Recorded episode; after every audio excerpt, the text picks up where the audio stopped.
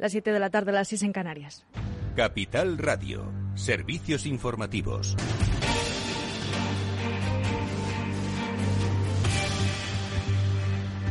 Buenas tardes. Rusia ha vuelto a negar este miércoles un asalto a la acería de Azovstal en la ciudad portuaria asediada ucraniana de Mariupol y ha dicho que sus militares únicamente reprimen el fuego de la parte ucraniana. Informa Celia Mayuelas. Buenas tardes. Así es. El portavoz de la presidencia rusa, Dmitry Peskov, ha negado en rueda de prensa cualquier asalto ruso, aun habiéndose hecho pública la orden del 21 de abril del comandante jefe que ordenaba el ataque a la acería de Mariupol. Peskov alega que las tropas rusas que han bloqueado la planta intervienen únicamente únicamente para reprimir los intentos de los combatientes ucranianos de tomar posiciones de tiro. Y es que Moscú ya acusó a las tropas atrincheradas en Azovstal de aprovechar el alto el fuego humanitario para la evacuación de civiles con el objetivo de retomar sus posiciones de combate en la planta. Además, a los acontecimientos en Mariupol se suman el bombardeo de la siderúrgica más grande de Ucrania, Metinves, en una ciudad de la región del Donbass, en el que 10 trabajadores han perdido la vida. Pues gracias, Celia Mayuelas. Y de vuelta a nuestro país, los candidatos a las elecciones andaluzas adelantadas al 19 de junio toman posiciones. Por un lado, el presidente de la Junta de Andalucía, Juan Manuel Moreno Bonilla, espera lograr una mayoría serena. No ha explicado qué significa, pero sí ha relacionado esta expresión con la voluntad, señala, de reunir el voto de centro derecha. Lo que mi proyecto político podemos hacer entre todos es aglutinar a un gran espacio de centro de personas moderadas, de personas que quieren una mayoría constructiva, una mayoría serena en Andalucía. Ese es mi objetivo y las encuestas nos dicen, siempre las encuestas hay que tenerlas muy en cuarentena, como todo el mundo sabe, pero lo que nos dicen las tendencias es que podemos alcanzar esa mayoría constructiva, esa mayoría serena, esa mayoría suficiente para poder gobernar. Mientras tanto, el PSOE de Andalucía, por su parte, a cargo de Juan Espadas, ha cuestionado los pronósticos que recogen las encuestas que se están publicando estos días sobre la intención de voto y que pronostican una victoria del Partido Popular cercana a la mayoría absoluta. Espada se muestra confiado de que el electorado sabrá elegir entre, en los comicios para, indica, hacer progresar de nuevo Andalucía. Y el Gobierno de coalición, Partido Popular y Vox en Castilla y León se dirige hacia un nuevo récord de gasto público. Informa Ana Sánchez Cuesta. Buenas tardes. Buenas tardes. La Junta de Castilla y León va camino del centenar de altos cargos cuando el anterior Gobierno de coalición entre Partido Popular y Ciudadanos creció de 82 a 95 altos cargos. El presidente de la Junta de Castilla y León y líder del Partido Popular Regional, Alfonso Fernández Mañueco, ha desdoblado en dos el Ministerio de Fomento y Medio Ambiente, manteniendo el máximo de 10 consejerías que permite la ley del Ejecutivo. El partido extrema derecha que defiende en su programa la reducción del gasto político y la eliminación de las comunidades autónomas obtuvo tres consejerías de diez en su coalición con el Partido Popular. La vicepresidencia que ostenta Juan García Gallardo, líder del partido de extrema derecha en esa comunidad, ha supuesto que el Consejo de Gobierno pase de 11 a 12 miembros. En campaña ambos partidos defendieron recortar gasto público, invitando a presuponer que el Ejecutivo castellano castellano Leones iba a reducir su estructura y la nómina de los altos cargos, pero esto no ha sucedido.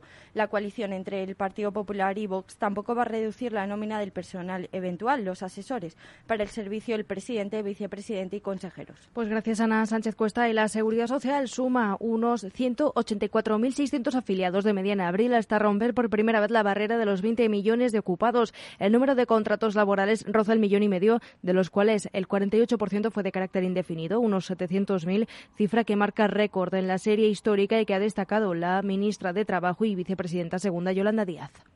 Llevamos escasamente un mes de aplicación de la reforma laboral, sí 100 días desde que se aprobó en diciembre.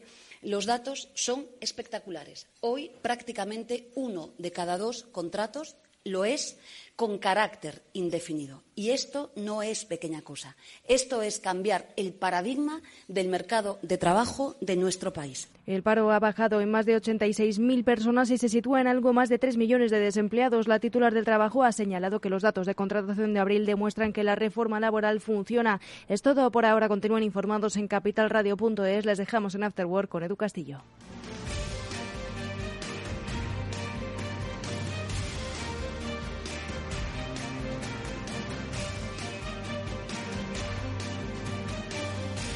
Capital Radio. Siente la economía.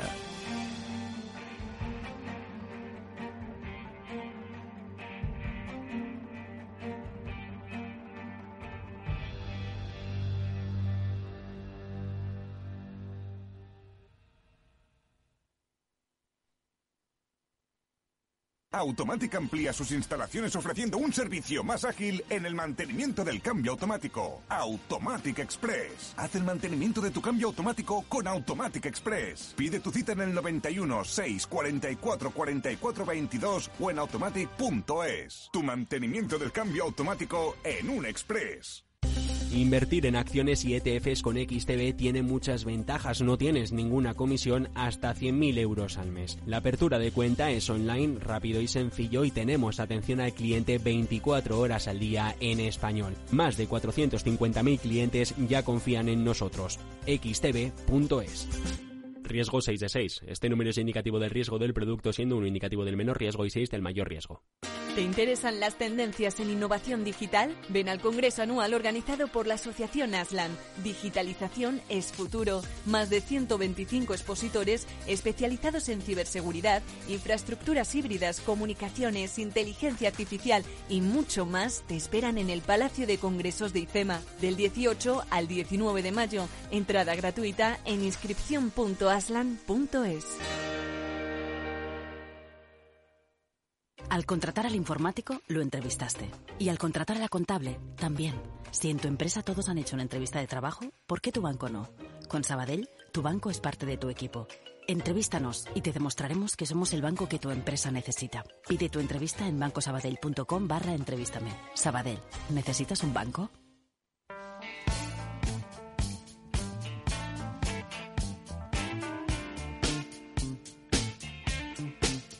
Después del trabajo, After Work, con Eduardo Castillo, Capital Radio. ¿Qué tal amigos? Buenas tardes, bienvenidos a este After Work. Ya comienza con todos vosotros. Hoy un componente muy digital, como siempre, eh, que eh, es miércoles en eh, este programa. hablaremos de transformación digital y lo vamos a hacer hoy además desde diferentes ámbitos. Ya sabéis que mm, cada semana los especialistas de Salesforce nos acompañan para hablar de transformación digital. Hoy lo van a hacer, por supuesto, para centrarnos en el sector público, en la administración pública, que es uno de los bases prácticamente del funcionamiento de las, de las sociedades, de las sociedades modernas. Bueno, pues, ¿cuál es la visión que tiene Salesforce? Lo haremos luego con Jesús Galindo Lindo, que es uno de los eh, responsables del área de sector público de Salesforce, que sabe mucho de esto, de cómo las relaciones, eh, de cómo las administraciones públicas se deben relacionar con la digitalización de sus, eh, de sus estructuras.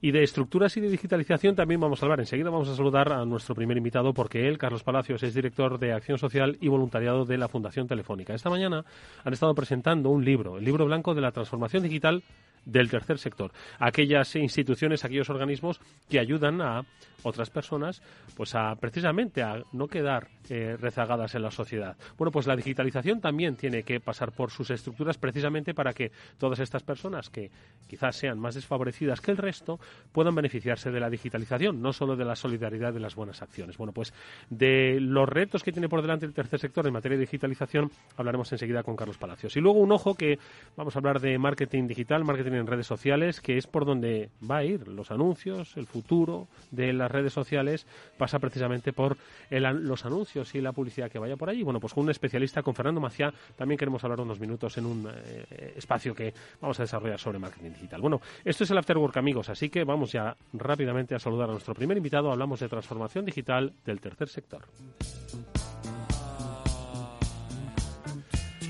Carlos Palacios lo decía, es director de Acción Social y Voluntariado de la Fundación Telefónica. Carlos, buenas tardes, bienvenido. Buenas tardes, Eduardo, y buenas tardes a todos los oyentes de Afterwork.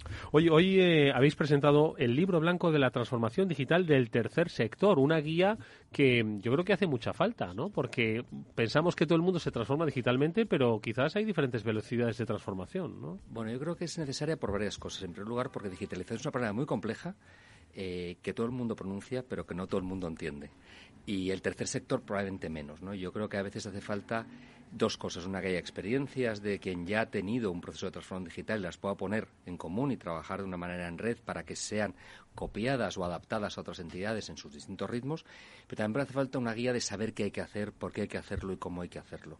Y, más en la digitalización, porque el tercer sector tiene unos cinco años de, de retraso respecto a la digitalización del segundo o incluso del primer sector y muchas veces es porque no saben cómo poner en marcha esto o consideran que no va tanto con ellos. ¿Y por qué se ha quedado tan rezagado? ¿Por qué hay esa percepción de que el tercer sector, de que ayudar a los demás, pues no, no necesita digitalización, sino necesita voluntarismo y solidaridad?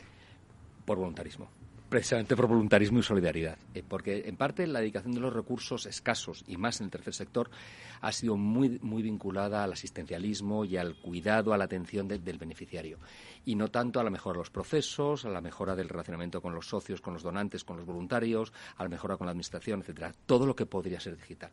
Es verdad que una pandemia les hizo de repente eh, cambiar radicalmente, eh, pero fue un cambio eh, en parte ficticio. Pusieron muchas herramientas, muchas herramientas de comunicación, de relación, pero muchos cuando han sido capaces de retornar a su actividad presencial han vuelto a una actividad mucho más analógica, por falta de recursos y también por falta de cultura interna. Em, eh, la profesionalización de los técnicos, incluso la propia, la propia cultura de las entidades sociales y del propio voluntariado que utilizan muchas de ellas, no está vinculada a la digitalización y no entienden para qué les sirve la digitalización. a ellos qué les aporta eso. Les parece algo de grandes compañías, les aparece algo de las pymes, incluso de la administración pública, pero ellos no se dedican a esto, se dedican a asistir personas y no entienden cómo hacerlo de manera digital. Claro, de alguna forma con este libro queréis reivindicar un poco lo que has dicho. Oye, transforma los procesos eh, a través de la digitalización porque van a mejorar en la relación y en la acción que ya tenías antes con los beneficiarios de tus acciones. ¿no? Pero no antes los procesos, incluso la captación de fondos, el cuál es el relacionamiento con las nuevas generaciones, eh, qué es lo que está sucediendo con la fidelización de tus usuarios o con la fidelización de tus propios donantes o cómo tienes eh, hechos target o tienes hechos cluster tus beneficiarios para tener una atención mucho más personalizada o cómo es capaz de dirigirte, te escuchaba antes que habéis hablado de marketing digital, cómo estás utilizando el marketing digital para clusterizar y poder llevar impactos concretos a determinados grupos de interés. Eh, todo eso es la digitalización y todo eso puede ser un CRM complejísimo o no complejísimo. Todo es una herramienta compleja, otras colaborativas que, hay, que hay en el mercado. Pero yo esta mañana decía hay 27.000 entidades sociales en España. Cada una pone una media de 10, 15 proyectos, con lo cual multiplica eso y te da el número de Excels que maneja una entidad social. Y, el Excel es la herramienta que muchas de ellas consideran más moderna. Más moderna en su organización. Además es que es algo muy interesante porque tienen todo eh, toda la legitimación para utilizar redes sociales de comunicación, captación, de fidelización de, pues eso, de los eh, eh, voluntarios que trabajan, de los socios que quieren ayudar con sus donaciones, ¿no? O sea que es que es muy legítimo, no hay que no hay que desvincularlo, ¿no? De una cosa. A veces les da miedo, a veces les da miedo cuando hablas de ciberseguridad que es una cosa bastante sencilla. La ciberseguridad no es la ciberseguridad del país, o sea, no es poner dos países de seguridad en tus herramientas. Cuando hablas de pasarelas seguras de trasvase de fondos, que es una cosa sencilla, que eh, pues, eh, Bizum te lo hace, te hace Walcott, te hacen otras muchas entidades. Eh, para ellos esto suena, suena, suena a otro mundo. Y es verdad que están legitimados porque hacen la labor más importante con los más vulnerables, ¿no? Pero siguen anclados en fórmulas de captación o en fórmulas de fidelización muy vinculadas a lo holístico y menos a lo eficaz. ¿Y qué es lo que proponéis entonces en este libro? ¿Un itinerario, buenas prácticas, una guía para que entiendan el cambio cultural que se ha producido en la sociedad? Pues, claro, si es que tiene toda la lógica. Es decir, vivimos una sociedad digital, incluso ese voluntario y esa persona que, que dona dinero, pues una persona digital, ¿no? Entonces... Y mucho, y, mucho más solidaria, ¿eh? ¿eh? Si tú coges a un chaval o una chavala de 20 años, probablemente lo que está buscando es una mayor implicación social de la que solamente el dinero que podía donar su padre en un momento determinado. Ahora quiere implicarse, quiere colaborar en crear los proyectos, quiere saber dónde va su dinero, quiere saber cómo puede participar más, quiere conocer al beneficiario final, es decir, que requieren otros, otros vehículos de, movilización y de, implicación. ¿no? Entonces, lo que el libro propone son, por una parte, best practices, hay algunas que están muy adelantadas, eh, grandes y pequeñas, ¿eh? y creo que el sector, que es un sector muy atomizado, debe compartir y trabajar en red mucho más y este libro es lo que propone. Propone unas prácticas que otros puedan adaptar, incluso copiar, para en función de su tamaño y capacidades puedan empezar su, su digitalización propone una guía de cómo empezar a hacerlo, cómo ir incrementando mi digitalización, pero también propone en qué focos te tienes que centrar y ejemplos de cómo ir haciéndolo. Y los focos, por una parte, tienes que potenciar tu base social, de lo que estábamos hablando, la, la targetización, el ser capaz de fidelizar, el ser capaz incluso de capacitar en la autonomía de tus beneficiarios sea, tú no puedes seguir llamando a un beneficiario para, para una atención tan personalizada. Hay determinados beneficiarios que pueden ser atendidos vía app o pueden ser atendidos vía un canal digital y no necesitan al técnico constantemente. ¿no? Por una parte, potenciar la, base social, por otra parte, todo lo que necesita la entidad social para capacitar a sus profesionales. Muchos entienden que digitalización es utilizar Teams o utilizar Zoom es un poco escaso, Eduardo es algo más la digitalización que, que todo esto, ¿no? Pero mucho es por falta de cultura y también falta de capacidad, de skills suficientes, de habilidades, de una gestión mínima en un ámbito, en un ámbito digital, ¿no? Em, eh, hay herramientas para poderte hacer una página web tú mismo y no es tan complejo pero los técnicos no tienen capacidades para hacerlo. Y tampoco tienen capacidades, por lo tanto, para autonomía. Con lo cual, en segundo lugar, capacitar a los profesores. Luego, en tercer lugar, todo lo que tiene que ver con la digitalización de los procesos. Procesos de gestión, de información y reporte, de relacionamiento entre entidades sociales, de relacionamiento con la administración. El, el segundo sector se profesionalizó y se digitalizó hace mucho tiempo. Faltan las pymes. Bueno, las pymes están en ello. El primer sector, la administración pública, ya lo está haciendo y va a ser la administración pública, pero ha mejorado muchísimo. El tercer sector todavía no. Pero se relaciona con agentes privados agentes públicos, con lo cual o se ponen las pilas o perderá oportunidades de, financiación. También tiene que ser capaz de incorporar procesos de digitalización en su atención en su acción pura y dura. Es decir, la teleasistencia de un Cruz Roja eh, tiene que ser llevada a cabo por, otros, por, otras entidades sociales o, las, o, ser capaz de atender eh, de una manera digital a un beneficiario con una discapacidad quizás no tan elevada como otro que sigue. Eso es la eficacia de recursos. Y en cuanto lugar, tienen que ser capaces de innovar. Es decir, que la digitalización les tiene que llevar también a utilizar herramientas de atención diferentes. la estimulación sensorial de una persona con discapacidad severa eh, puede ser hecha por mecanismos digitales, con una eficacia demostrada, pero eso es health. Eso no es atención con un fisioterapeuta todos los días. Pero la digitalización debería entender que es eficacia de recursos. Y Carlos, ¿pueden escribir que es una cuestión de dinero? ¿Que eso que lo que has eh, propuesto es caro? Por supuesto, que los va a ser a escribir por parte de un sector con unos recursos muy limitados.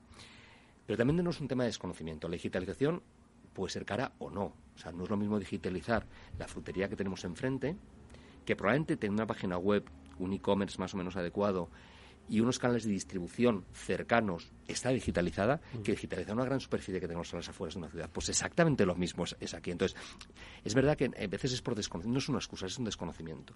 Es verdad que los recursos dedicados a digitalización son mil euros por, por, entidad social. Mil euros su presupuesto de digitalización. Te da para comprar licencias, no creo que te dé para mucho más. Mm. Porque priorizan la intervención social.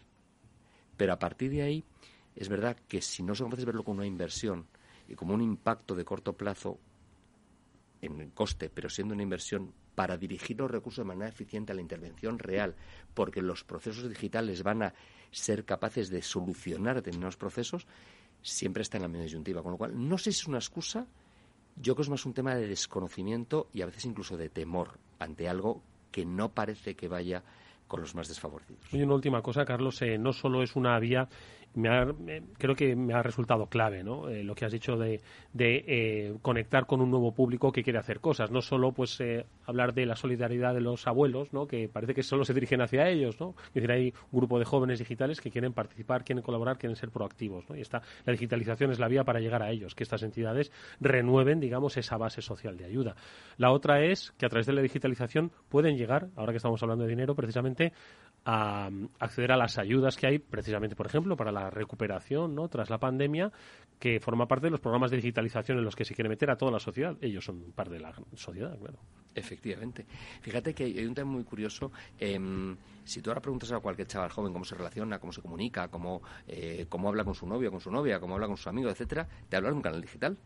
Eh, yo tengo una hija de 18 años y siempre le digo, Dios, si dedicases el 5% de tu tiempo en las redes sociales a promover causas sociales, el mundo cambiaría.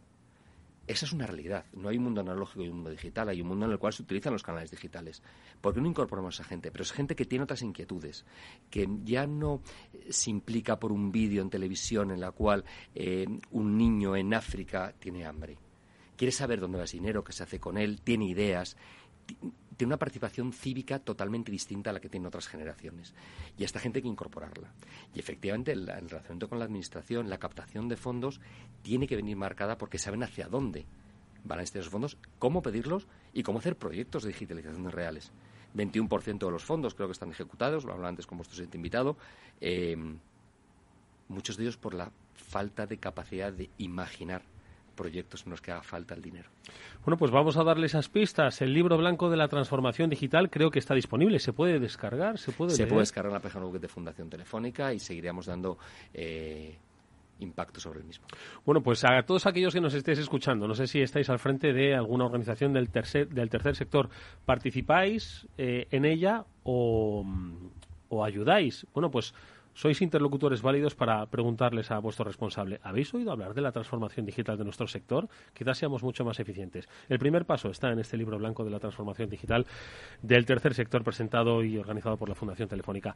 Carlos Palacios es director de Acción Social y Voluntario de la Fundación. Gracias, Carlos. Mucha suerte para el futuro. Gracias a vosotros.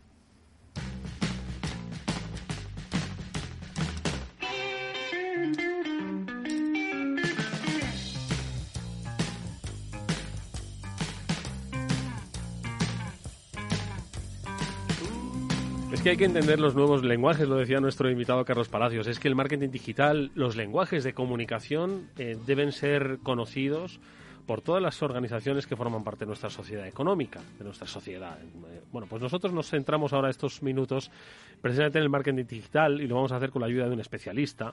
Es eh, Fernando Maciá, él es director general de Human Level y con él queremos hablar de, no de ahora, sino de mañana qué es lo que va a pasar con el marketing digital, con, el marketing en redes sociales, porque al final, como decía también nuestro invitado, nos pasamos todo el día en las redes sociales. Es ahí donde vamos a consumir, donde va a impactar.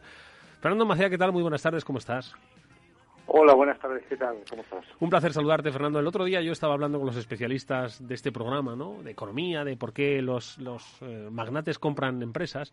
Nos preguntábamos si lo que quería hacer Elon Musk, entre otras cosas con Twitter, era pues eh, potenciar mucho más ¿no? la plataforma de red social, sobre todo a través de los ingresos por publicidad, como sí que han hecho otras. Y es que al final todo pasa por eh, la capacidad que tiene la red social para prescribir productos. No sé si em, vivimos eh, tiempos, eh, Fernando, donde la consolidación de la que ya se hablaba hace tiempo se ha hecho mucho más madura, donde asistimos a, crecimiento exponencial de la publicidad. ¿Cómo lo has visto en los últimos meses? Especialmente, además, derivado de la pandemia, donde todos necesitábamos publicidad en redes sociales. Bueno, pues yo creo que eh, todos hemos sentido cómo ha ido aumentando la presión publicitaria en, las redes sociales. Esto se ha visto eh, en los timelines, tanto en Facebook como en Instagram como en Twitter. Es decir, al final hay una cierta, hay una cierta presencia de, de post o de entradas que son anuncios eh, mezclados con, es decir, con mensajes genuinos de gente a la que seguimos, por la que hemos mostrado un interés eh, y hemos visto cómo eh, por cada X número de mensajes de gente que realmente seguimos porque, porque nos interesan, cada vez han ido aumentando más eh, pues el número de, de posts que son totalmente no relacionados y que bueno tratan de sintonizar con nuestro perfil de, de público objetivo, pero que al final van contaminando y que de alguna manera siguen un poco la evolución de lo que hemos visto de la publicidad pues en el resto de medios, en, televisión, etcétera. Es decir, al final, pues eh, los medios necesitan ingresos eh, y esos ingresos vienen o bien porque tengan usuarios de suscripción y ahí tenemos pues eh, cómo se están convirtiendo muchos medios online tradicionales, no sé, el país, el mundo, cómo están, digamos, haciendo esa transición hacia audiencias por suscripción o bien eh, se tienen que someter a la, a, la, a la dictadura de la publicidad y si el modelo es obtener tantos ingresos como sea posible, pues evidentemente mm, eh, se tiene que hacer y los algoritmos se afinan para que el tiempo de permanencia, la interacción, eh, el enganche del usuario sea máximo. Y, bueno, pues eso es lo que ahora mismo estamos encontrando en redes sociales, eh, por lo menos en este momento. Mm, veremos a ver porque al final esa, esa presencia publicitaria, esa saturación se puede llegar llevar solamente hasta cierto límite, lo hemos visto también lo que ha pasado en medios, llega un momento en donde es eh, invivible el estar ahí, eh, empieza a perder eh, engagement los usuarios y ahí se está jugando pues ese juego peligroso de andar en el filo de la navaja donde se esté maximizando ingresos pero al mismo tiempo tratando de no perder usuarios por el camino y eso es un juego complicado de jugar. Eh, la verdad es que sí, es un equilibrio complejo, ¿no? Eh, y yo creo que estábamos hablando de redes sociales, pero hoy, eh, ¿qué es red social? Muchas, muchas personas consideran, por ejemplo, WhatsApp como una red social y dentro de muy poco estoy seguro de que las grandes plataformas de entretenimiento, Netflix, HBO o las que fueren, pues se van a comportar un poco también a modo de redes sociales, ¿no? No dejan de prescribir también em, no solo contenido, sino que pronto van a empezar a prescribir, estoy seguro, publicidad. ¿no? Yo no sé si en tu, en tu radar tienes la irrupción de las grandes plataformas también em, eh, como elemento que va a distorsionar aún más este mercado del marketing digital. Fernando. Pues también probablemente. Es decir, que. Eh, bueno, eh, está el modelo de suscripción. igual pensábamos que con el modelo de suscripción escapábamos totalmente a, al modelo publicitario, pero por ejemplo en Amazon Prime, eh, que es un modelo bajo suscripción o bajo un cierto, una cierta fórmula de suscripción, eh, antes de cualquier otra serie, eh, hay recomendaciones de sus propias, de sus propias, de sus propios programas, recomendaciones publicitarias, etcétera. hay, hay, que entender que al final lo que eh, vivimos en una economía de la atención. Es decir, al final eh, cada usuario tiene unas ciertas, unas ciertas horas máximas diarias de mirar una pantalla eh, y es lo que mayormente estamos haciendo durante todo el día y las plataformas, sean las grandes plataformas de televisión online, sean, digamos, el ecosistema liderado por Facebook, el ecosistema de Microsoft, el de Amazon, todas están pugnando y peleando por captar el máximo de tiempo y el máximo de atención de los usuarios. ¿Por qué? Porque a, partir de eso se convierten en intermediarias de, de, cualquier oferta de valor que pueda hacer una empresa, sea de contenido, sea de producto, sea de servicio, de marca, de lo que sea. Al final es, eh, soy capaz de captar eh, tanto tiempo de atención del usuario cada día y soy capaz de monetizar no solamente esa, ese tiempo de atención del usuario, sino también de todos los datos que eh, colateralmente el usuario va produciendo en sus interacciones, en sus en sus likes, en sus, en sus, en los contactos que sigue, en los anuncios que consulta, en las conversiones que registra, etcétera, etcétera. Así que al final es economía de atención más monetización de datos. Eh, por tanto, Fernando, ¿crees que entonces el, algoritmo que va a refinar todavía más el conocimiento sobre nosotros eh, y la personalización de ofertas es por donde va a ir un poco esa tendencia del marketing digital, de pues plataformas, redes sociales, etcétera, etcétera, la ultrapersonalización del, del contenido? Sí, eh, lo que pasa es que eh, en esa ultrapersonalización, como digamos, eh, el algoritmo, los algoritmos evolucionan hacia, hacia conseguir los objetivos de éxito que les marcan sus creadores. Entonces, si el objetivo de éxito de, un algoritmo, por ejemplo, que me va presentando los siguientes vídeos en YouTube, fuera el obtener o el generar en mí la máxima satisfacción posible, eso sería probablemente iría a favor o iría alineado con algo que, que a mí me, gusta, que me gustaría eh, obtener como usuario.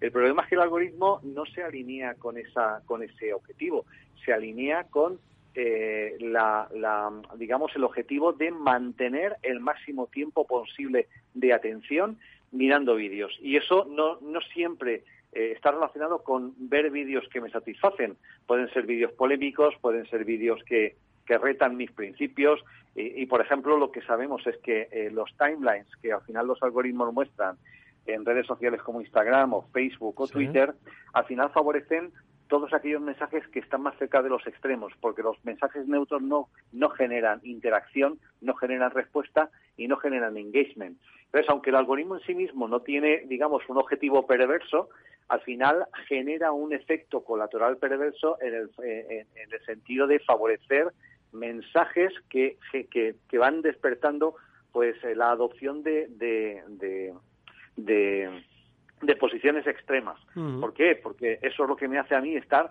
más tiempo pendiente. Así que el algoritmo no se, no se diseñó para eso, pero genera ese efecto al final finalmente y ahí es donde estamos viendo un poco pues no sé como lo que va pasando en, en redes sociales ahora si Elon Musk entra en Twitter y supuestamente va a liberar mucho más en los mensajes, va a haber menos control, menos, menos posibilidad de, de coartar según qué mensajes, pues seguramente habrá más interacción, crecerá, crecerá el uso de la plataforma, ganará más dinero, así que habrá hecho un buen negocio pero veremos a ver qué impacto tiene finalmente esto en la sociedad. Es una reflexión que también debemos, debemos afrontar. Oye, y una última reflexión que te pido, Fernando, a propósito de esto último. Eh, el algoritmo funciona como funciona, lo que busca es nuestra atención, esa atención al final acaba polarizando.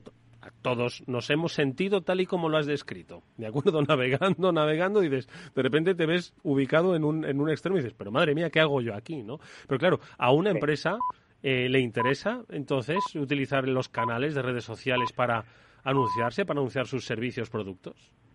A ver, las empresas siempre van a ir allí donde están los ojos de sus potenciales clientes. Si los ojos de sus potenciales clientes están en las redes sociales, ahí donde, donde van a estar las empresas. Ahora bien, hemos visto ya que ciertas empresas, por ejemplo, eh, decidieron eliminar su publicidad de ciertos canales de YouTube que favorecían eh, determinados, determinados tipos de mensajes que generaban odio o que no estaban alineados con los valores que la empresa quiere defender. Entonces, eh, eh, yo creo que el futuro puede pasar porque las empresas se posicionen de una forma ética, digamos, a favor de unos ciertos valores éticos y que en, en, base a eso decidan dónde y cuándo y cómo mm, quieren anunciarse para conectar con una audiencia que esté dispuesta a, percibirlas de esa manera, a identificar esos valores y en función de eso empatizar con esas empresas y, digamos pues eh, tener mayor probabilidad de convertirse en clientes. Así que si eso no viene, digamos que si esa si ese control no viene por el comportamiento de los usuarios, ¿vale? De los mm. usuarios de redes sociales, tendrá que venir por el comportamiento de los clientes reales, de los que hacen de verdad ganar mm. dinero en las redes sociales que son las empresas. Y, pienso que a lo mejor eh, parte del control podría venir por ahí. No sé, es algo que tengo curiosidad de saber si llega a ocurrir. Hemos visto eh, algunas, eh, puntualmente, algunas algunas decisiones de empresas de abandonar determinados determinados tipos de canales publicitarios en YouTube, por ejemplo, y bueno, tengo curiosidad de saber si eso podría ser algo que tuviera un impacto en el futuro. Oye, pues los quedamos con esa con esa expectativa y cuando se vea más o menos cumplida, volveremos a hablar con Fernando Maciá, con el director general de Human Level, que como habéis eh, podido comprobar es un experto en marketing eh, digital, en marketing en redes. Fernando, gracias por pues estos minutos. Un fuerte abrazo, hasta muy pronto. Muchísimas gracias, Eduardo. Un abrazo. Cuidado mucho. Un consejo si te sientes atraído por invertir pero no sabes por dónde empezar, que sepas que XTB, el broker líder en el mercado europeo con más de 450.000 clientes, pone a tu disposición la mejor oferta del mercado, cero comisiones en la compra y venta de acciones y ETFs de todo el mundo hasta 100.000 euros mensuales. El proceso es muy sencillo, entras en xtb.es y en cinco minutos abres una cuenta completamente online. Además vas a disponer de la mejor formación del sector a tu disposición, análisis del mercado, atención al cliente en castellano y disponible las 24 horas al día. Con XTB inviertes en calidad, oferta, confianza y seguridad. xtb.es. Riesgo 6 de 6. Este número es indicativo del riesgo del producto, siendo 1 indicativo del menor riesgo y 6 del mayor riesgo. After Work con Eduardo Castillo. ¿Qué es ir más allá? Con Arval podrás llegar donde te propongas de la forma más sostenible y darle a tu empresa todas las soluciones de movilidad que necesite, asesorando con las mejores opciones de movilidad para las distintas necesidades de tu flota, con vehículos electrificados, bicicletas, coche compartido. Arval, la transición energética arranca aquí. Más información en arval.es. Finanbest, ganadores del premio del diario Expansión a la cartera de fondos de inversión más rentable en 2021 en categoría conservadora. Finanbest, cinco estrellas Morningstar para nuestro plan de renta fija mixta. Finanbest, gestor automatizado líder en rentabilidad por tercer año consecutivo. Finanbest, tú ganas.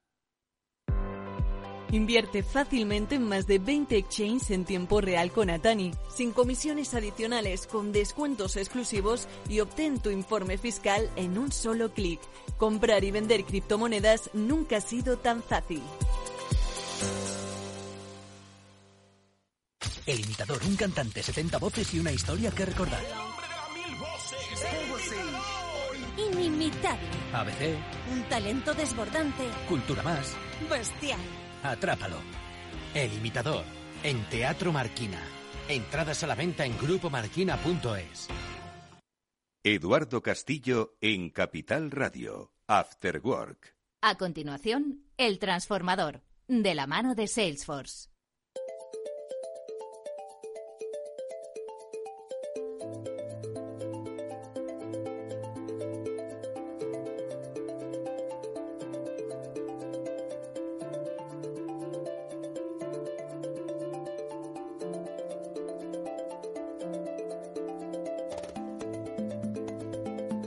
Estamos en nuestro transformador. Hoy centramos nuestro foco, ponemos nuestra atención en el sector público. Ya sabéis que la eh, administración es eh, básicamente eh, la clave para que funcione una sociedad empresarial, una sociedad en su conjunto. Y hoy queremos ver hasta qué punto esa administración eh, se está transformando digitalmente. Bueno, pues eh, para eso hemos invitado a nuestro transformador a uno de los mayores especialistas en el área de la digitalización del sector público. Él es Jesús Galindo, que es vicepresidente de Salesforce y es responsable del área de, de negocio del sector público en la compañía al que ya saludamos. Jesús, ¿qué tal? Buenas tardes, bienvenido. Hola, buenas tardes. Hoy, para esta conversación, nos acompaña también Fabián Grados, que es el director de comunicación de Salesforce. Fabián, ¿qué tal? Muy buenas tardes, ¿cómo estás? Hola, muy buenas tardes. Un placer escucharte, Fabián. Oye, Fabián, eh, yo decía que al final la digitalización, hoy, hoy, hablar de e-administración o de sector público digitalizado, creo que es clave, yo creo que para el funcionamiento normal de un país en cuanto a, la, porque al final la sociedad se relaciona con la, su administración, no solo para hacer trámites, sino para hacer todo tipo de gestiones. Las empresas se tienen que relacionar con su administración. De hecho, las leyes dirigen ya hacia al, que las empresas deben relacionarse digitalmente con su administración. Estamos hablando, yo creo que de un aspecto clave del funcionamiento de la economía de un país, ¿no?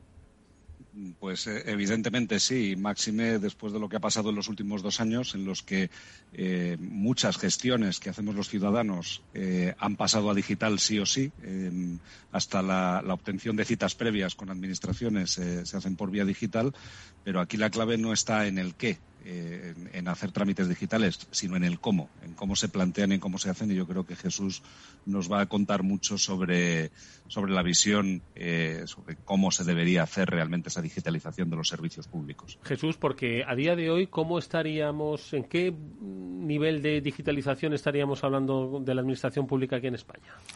Bueno, yo creo que el nivel de digitalización es eh, muy grande en el sentido de que hay muchos trámites que se pueden hacer eh, de forma online. Eh, esa es la, la, primera cosa, esa es la buena noticia. Una buena noticia. Una buena es noticia. La, la, buena noticia. La mala noticia, yo creo que esos trámites son muy complejos y muchos de ellos, cuando se intentan hacer online, no se pueden llevar a buen término de forma de forma online. ¿no? O sea, yo creo que eh, todavía queda mucha mucha mejora en el sector público y yo siempre pongo un ejemplo. Es decir, cuando nosotros estamos acostumbrados y yo creo que más después de la a, de los en los últimos años con la con la pandemia a comprar, a tener relaciones con las empresas privadas a, a través de la de la red. Y yo siempre digo que nuestra experiencia comprando en Amazon o a, relacionándonos con el banco con el que con el que trabajamos o comprando un libro en, en la casa del libro de forma digital no tiene nada que ver con la experiencia que tenemos cuando nos relacionamos con la administración. Entonces yo creo que ese es el gran paso que le queda a la administración. Eh, no trasladar la complejidad que tiene la administración al ciudadano. Porque entonces, eh, bueno, lo has dejado muy claro en esta última frase, la, la eh, administración quiere relacionarse con el ciudadano, promueve la relación con el ciudadano, pero luego esa relación resulta compleja. ¿Por qué resulta tan compleja?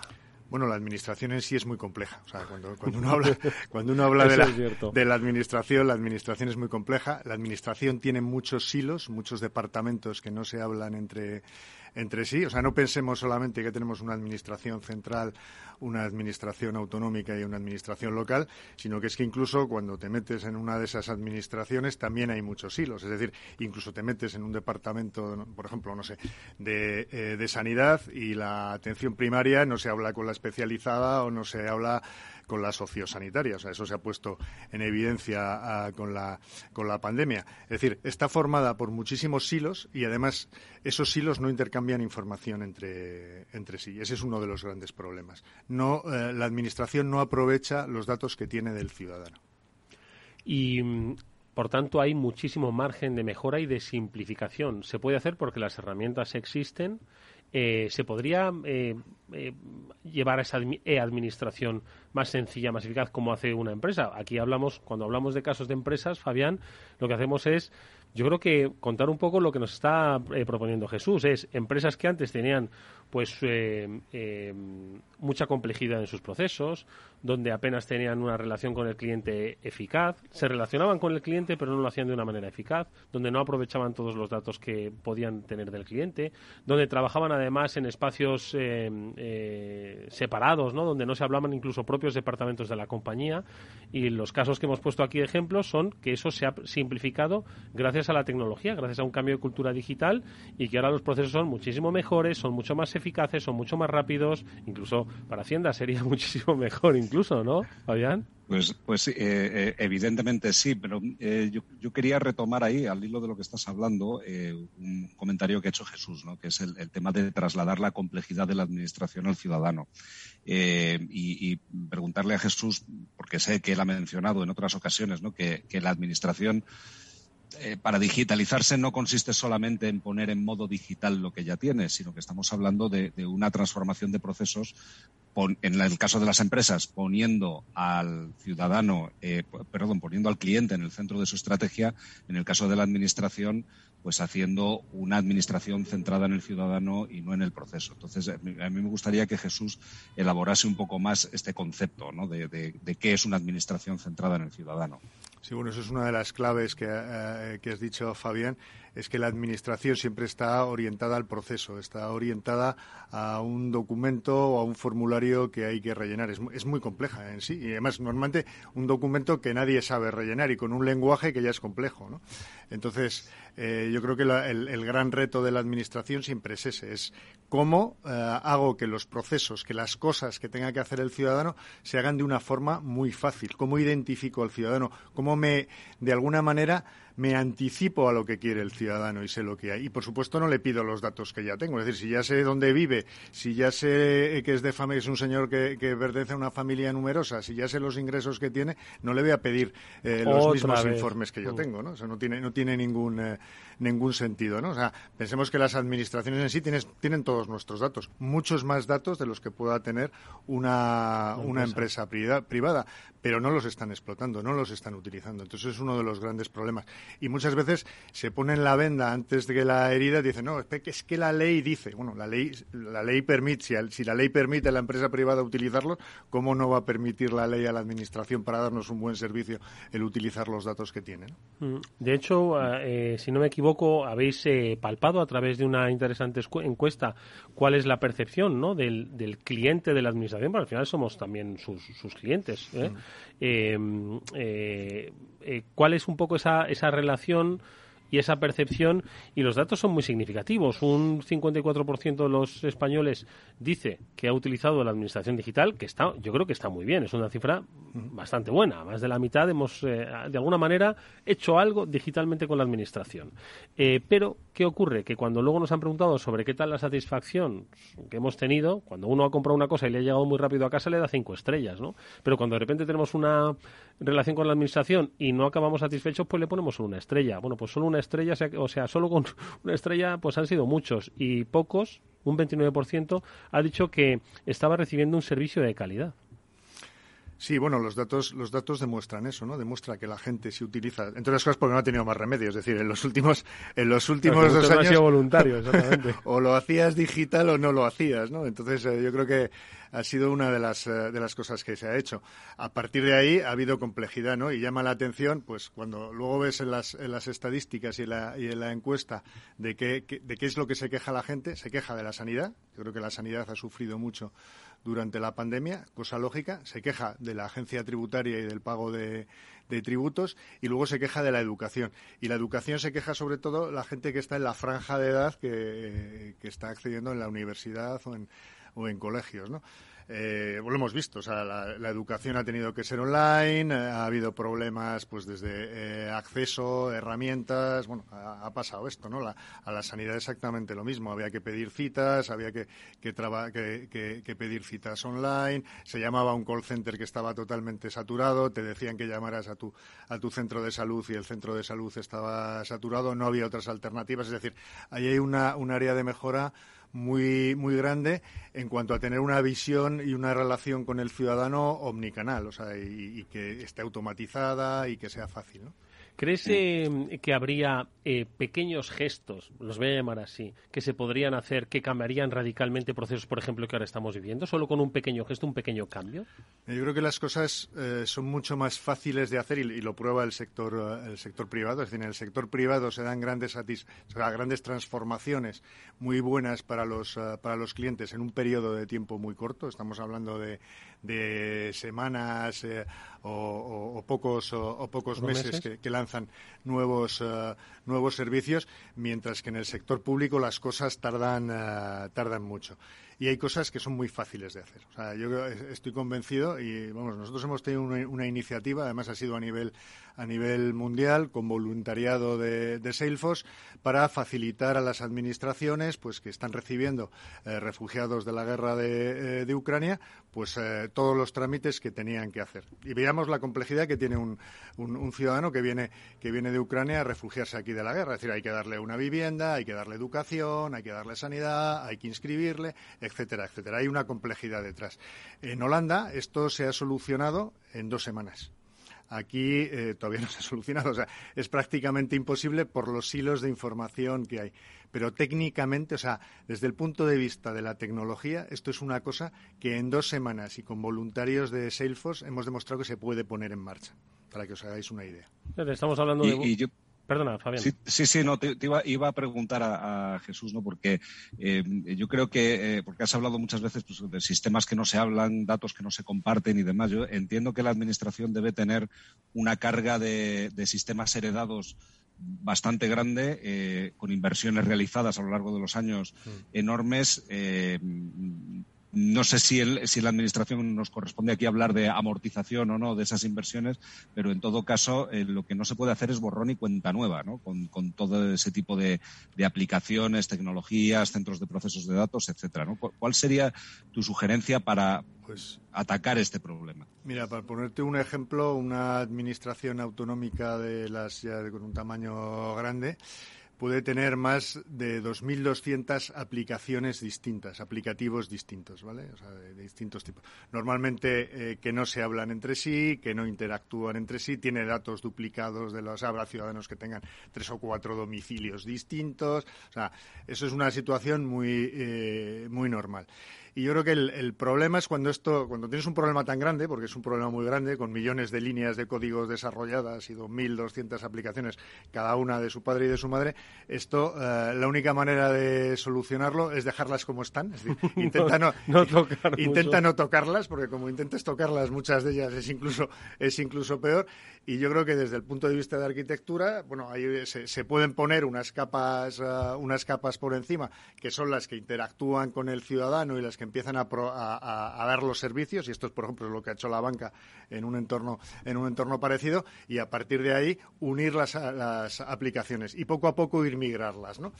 yo creo que el, gran problema de la administración es que muchas veces hace lo que esto, esto que siempre se dice de la parálisis por el análisis. Porque cuando ve esto dice, tenemos un problema tan grande que vamos a analizar qué empezamos a migrar, por dónde entramos, tenemos una brecha de seguridad. Entonces se les hace tan grande la pelota que son incapaces de, eh, de avanzar. ¿no? Y yo creo que la clave, que es lo que ha pasado en el, en el sector eh, privado, es que eh, el sector privado no se podía permitir ese lujo. Es decir, un director de sistemas de un banco, cuando el banco de la competencia sacaba un servicio, él tenía que sacarlo. No podía ir ahí al, al, CEO y decirle, oiga, mire, es que necesito un año para hacer un análisis de aquí. No, no, o sea, eh, lo ha sacado la competencia, usted lo tiene que tener en dos, tres semanas. No tiene ese tiempo, ¿no? Entonces, esa es la gran diferencia, ¿no? El time to market. La administración se tiene que acostumbrar a que los servicios los tiene que sacar de forma muy, muy rápida, ¿no? Y esto ha pasado, o sea, no es, no es la primera vez que hay una ley eh, que se pone en marcha y que, o un real decreto que eh, se publica y que no son capaces de ponerla en marcha desde el punto de vista de sistemas. Y mm, desde Salesforce, eh, ¿cuánto lleváis trabajando en el sector público o en el área eh, analizando, ¿no? Pues estas complejidades a las que entiendo que queréis, obviamente, dar respuesta rápida. y sencilla, ¿no? Evitando pues estos estos dilemas, ¿no? De los que los que apuntabas. Bueno, Salesforce en España y en Iberia, en el sector público, en, digamos, apostando fuerte lleva desde hace, desde hace un año, que es cuando me, me incorporo yo. En este año hemos eh, hecho, eh, hemos contratado a más de 50 personas en, Iberia. Se, se, apuesta fuerte, sí. En eh, Europa te puedo decir que hemos contratado a más de 650, o sea que la, apuesta ha sido realmente realmente fuerte y bueno, yo creo que hay una necesidad y, muy grande ahora mismo en el sector público de digitalización y una necesidad de, de migrar a, a, cosas totalmente nuevas, ¿no? O sea, no, y, bueno, yo creo que estamos viendo una acogida muy grande y en breve vamos a ver proyectos para contar muy, muy positivos de lo que llamamos, por ejemplo, administración proactiva, ¿no?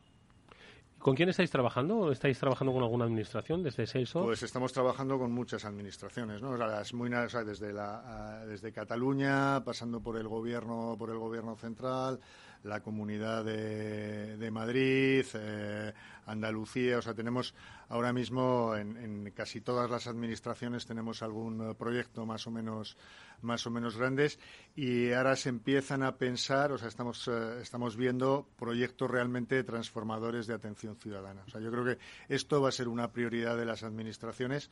En los próximos dos años vamos a ver una transformación muy grande.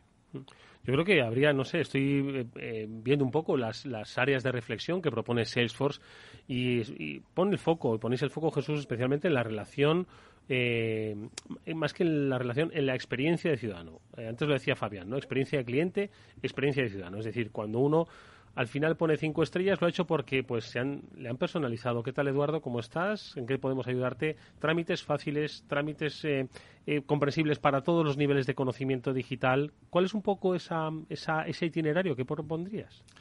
Pues mira, yo, yo creo que el itinerario, o sea, al fin, al fin y al cabo, esto va de tener una visión 360 del ciudadano. O sea, tener acceso a todos los datos eh, que, tenemos del ciudadano.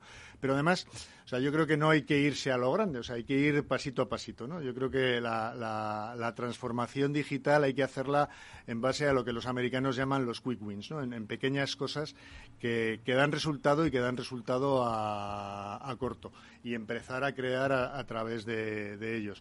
Nosotros estamos viendo muchas, ah, muchas iniciativas de administración proactiva, por ejemplo, muchas iniciativas de omnicanalidad en lo que son eh, call centers. O sea, pensemos que uno de los problemas que ha habido durante la pandemia, que la atención ha sido telefónica, es que cuando tienes más número de personas llamando a un número de teléfono que agentes contestando, pues no vas a poder en ningún momento dar un buen servicio. Y además los agentes no puedes multiplicar por dos el número de, agentes de la noche a la mañana. Tienes que irte a, la omnicanalidad, tienes que irte a, sistemas más modernos de información, a tener eh, Facebook, a tener eh, Twitter, a tener eh, eh, una serie de herramientas que están a disposición ahora mismo eh, desde el punto de vista digital que complementan totalmente a la parte presencial, que va a seguir siendo importante. No olvidemos que la inclusión es importante la parte digital y que complementan a la, a la voz. ¿no? Entonces, eso permite que en un momento dado, pues si no puedo acceder al teléfono, pues tengo la información en Internet, o tengo un WhatsApp, o tengo un eh, bot que me está respondiendo y que me está filtrando. ¿no? Yo es que creo que hay, no sé, apuntáis, hay, hay muchísimos eh, factores. A ver si se sienten identificados los ciudadanos. Pues lo que decíamos al principio, ¿no? Impersonalidad, ¿no? Pues no te, no te dicen, hola Eduardo, ¿cómo estás? Mira, estos son los trámites para pues solicitar una ayuda o para lo que fuere, ¿no? Oye, mira, por lo menos ya están aquí. Y lo que decías de los datos, ¿no? No voy a poner mis datos, mis apellidos, mi DNI, que ya se lo conocen de todas las instancias.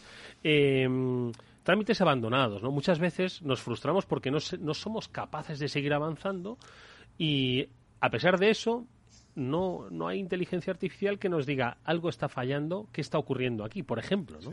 Tú fíjate que con los trámites abandonados, cuando tú estás comprando en Internet y te dejas la cesta y te sales, enseguida te contactan y te dicen, pasa, Eduardo? pero ¿por qué no ha comprado usted? ¿Qué es lo que necesita? ¿Qué es lo que le falta? Claro. Pero eso cuando tú estás haciendo una, un trámite con una administración y lo dejas a media, nadie te contacta. Es más, luego, si resulta que no has conseguido hacerlo y vuelves a, y te vas de forma presencial o te vas a, o llamas por teléfono, nadie sabe que tú has abandonado ese trámite. Empiezas desde cero otra vez. Es decir, cada vez que haces una interacción con la administración, empieza desde cero ese ciudadano. Hmm. No tiene, la administración no tiene visibilidad de tu historial y de qué es lo que has hecho. A lo mejor ya has entregado, ya estás en la mitad del trámite y solamente te falta lo último, ¿no? Que es, que es poner la firma. Si, si tú llegaras presencialmente y ya te sacaran y dijeran, solamente tiene que firmar aquí, esto es lo que le faltaba, o si recibieras una llamada proactiva, eso sería lo suyo, ¿no? Como te pasa en el mundo privado con las, con las compras. ¿Qué te parece, Fabián? Sí, me parece una reflexión muy oportuna y de hecho ha, mencionado Jesús, has mencionado varias veces la palabra proactividad, ¿no? Y, a mí me gustaría entender mejor a qué nos referimos con eso, ¿no? O sea, ¿qué, qué, puede hacer una administración para ser realmente proactiva en su relación con los ciudadanos o algún ejemplo que lo ilustre? Sí, yo siempre pongo un ejemplo, ahora tenemos el, plan MOVES de, de, los coches eléctricos que te dan una, una subvención, pues imaginaros que nos vamos, nos compramos un coche eléctrico y a los tres días o los cuatro días nos contacta la administración y nos dice que se ha enterado que he comprado el coche eléctrico de tal marca con tal matrícula y que tengo derecho a una subvención de 3.000 euros o de 4.000 euros por esta característica y que solamente le dé el número de cuenta corriente que en el plazo de dos o tres semanas me ingresan el dinero. Eso para mí es una administración proactiva. ¿no? La realidad es que cuando pensamos en administración proactiva es que nos van a sancionar. ¿no? Cuando llaman a mi puerta, efectivamente, ¿no? No, yo creo que, eh, hoy nuestro invitado a este transformador, Jesús eh, Galindo, vicepresidente de Salesforce y responsable del área de negocio y sector público, ha dejado, yo creo que una pauta pues muy razonable eh, para actuar, ¿no? Y es que de la misma forma los ciudadanos que apreciamos que de repente nos han peatonalizado una calle y nos han facilitado pues el acceso a zonas verdes y, y valoramos, por ejemplo, en una ciudad pues al alcalde o a la alcaldesa que ha hecho eso, pues yo creo que si nos facilitasen la relación digital eh, con esa misma administración, estaríamos valorando exactamente lo mismo, porque al final esto no se trata de, vamos, se trata básicamente de convencer al ciudadano y si puedes que te vote en la siguiente legislatura. Y al final de lo que se trata es eso, de darle, de facilitar ese, ese tránsito, esa relación lógica y normal, ¿no? Que están teniendo, por ejemplo, cuando están haciendo que tu ciudad sea mucho más eh, sostenible, mucho más limpia, mucho más verde, ¿no? Sí, bueno, la, digitalización es parte eh, de esto, ¿no? Es parte de los servicios al, ciudadano, Yo creo que es fundamental. Bueno, pues eh, ojalá nos hayan escuchado, que es muy sencillo de hacer, que no hay que levantar muchas capas, que se puede hacer sobre las que ya están. Simplemente hay que tener voluntad y ganas precisamente de conectar con el ciudadano. Jesús Galindo es quien nos ha dado estas eh, pautas, esta reflexión. Eh, te agradecemos mucho que hayas estado con nosotros en este transformador. Mucha suerte porque queda mucho camino por recorrer. Estoy yo, yo, soy optimista, o sea, te aseguro que creo que en los próximos dos años vamos a ver mucha transformación en este sentido. Bueno, pues ojalá, ojalá que cambien las encuestas. Gracias, Jesús, está muy pronto. Y también, por supuesto, a Fabián Grado, director de comunicación de Salesforce. Gracias, Fabián, por haber estado con nosotros una vez más. muchísimas gracias, Eduardo. Nosotros, amigos, nos despedimos hasta mañana, que volveremos al uh, After Work de Capital Radio, como siempre, a las 19 horas aquí en la sintonía de Capital Radio. Estuvo Néstor Betancor gestionando técnicamente el programa. Os habló Eduardo Castillo. Adiós.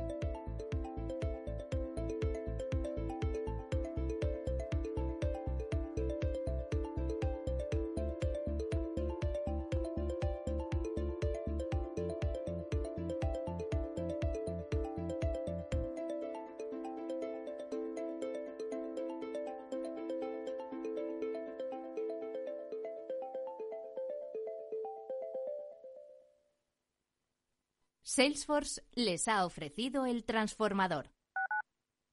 Capital Radio Madrid 103.2. Nueva frecuencia, nuevo sonido.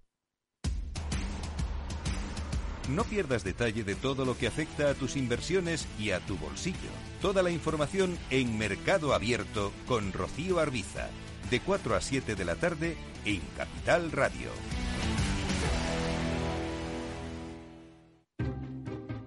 Inversión inmobiliaria acompaña al mercado inmobiliario en este nuevo ciclo. Todos los jueves de 10.30 a 13 horas, el inversor encontrará las claves para realizar su mejor inversión. La mañana de los jueves en Capital Radio tomamos el pulso al sector inmobiliario. Noticias, análisis de mercado y debates donde los protagonistas del sector podrán contar en primera persona los retos a los que se enfrenta el ladrillo. Inversión inmobiliaria pone la voz al sector inmobiliario. Aquí, en Capital Radio.